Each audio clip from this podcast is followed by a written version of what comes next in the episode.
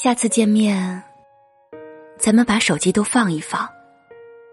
该聊天就好好聊天聊完了我陪你发照片什么文字都不配，就发自拍，行吗？嗨，亲爱的耳朵们，这里是睡前读本好书。今天和你一起分享：发自拍就发自拍，说那些没用的干嘛？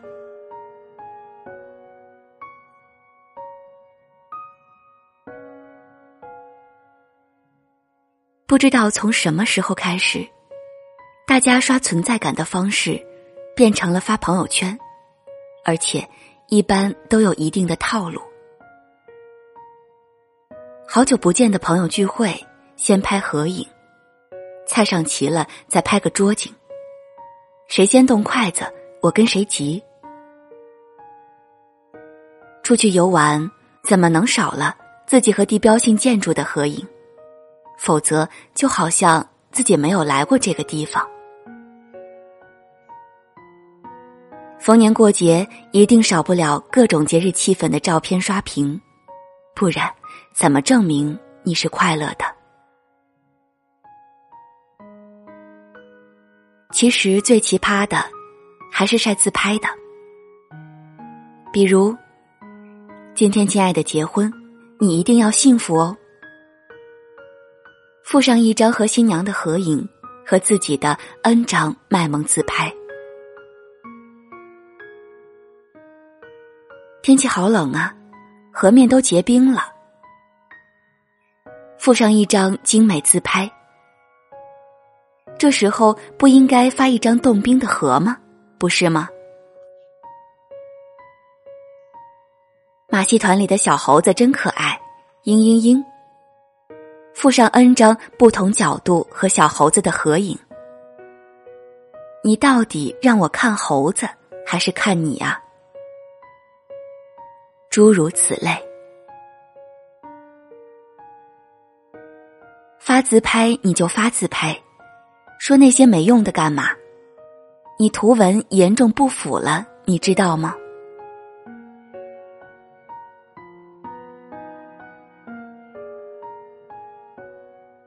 有一次，一个朋友路过我所在的城市，因为他要坐当晚的火车离开，所以我们可以相聚的时间也就剩下几个小时而已。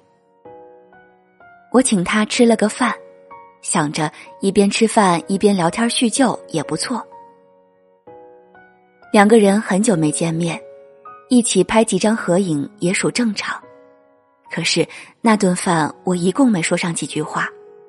朋友一直在拍拍拍，拍完了合影拍菜品，拍完了菜品帮我拍，拍完了我再拍自己，最后一张张精心筛选、P 图，难舍难分的选出了九张照片，发了朋友圈。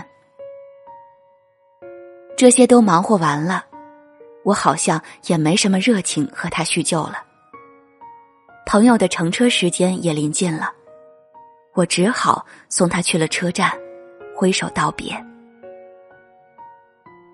一回神，我们刚才算是见过面了吗？好像也没说上几句话呀。没见过吗？朋友圈还有我俩的合影呢。原来，照片比我更能证明我们两个见过面。我怎么？觉得有点悲凉呢。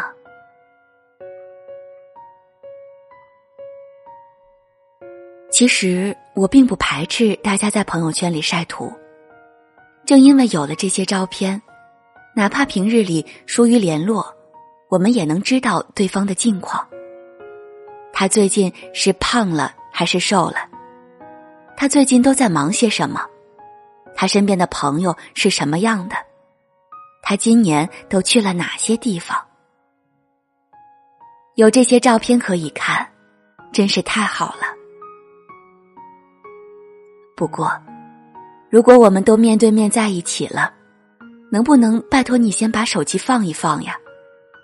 我这么个大活人在你面前，你非要通过摄像头看我吗？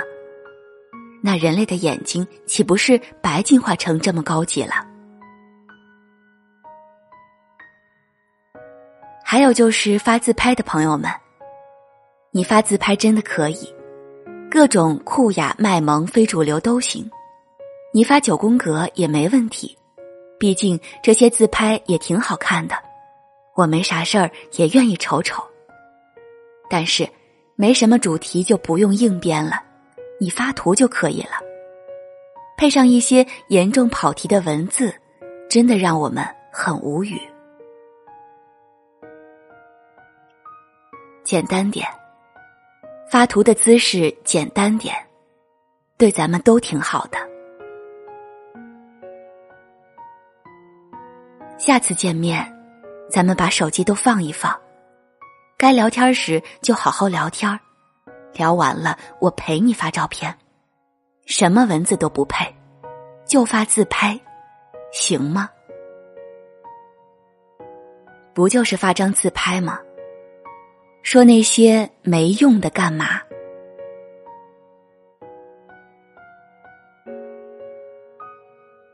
小耳朵们，今天周六了，你们今天有没有出去玩呢？大苗姐姐祝大家玩的愉快，晚安哦，粉粉们。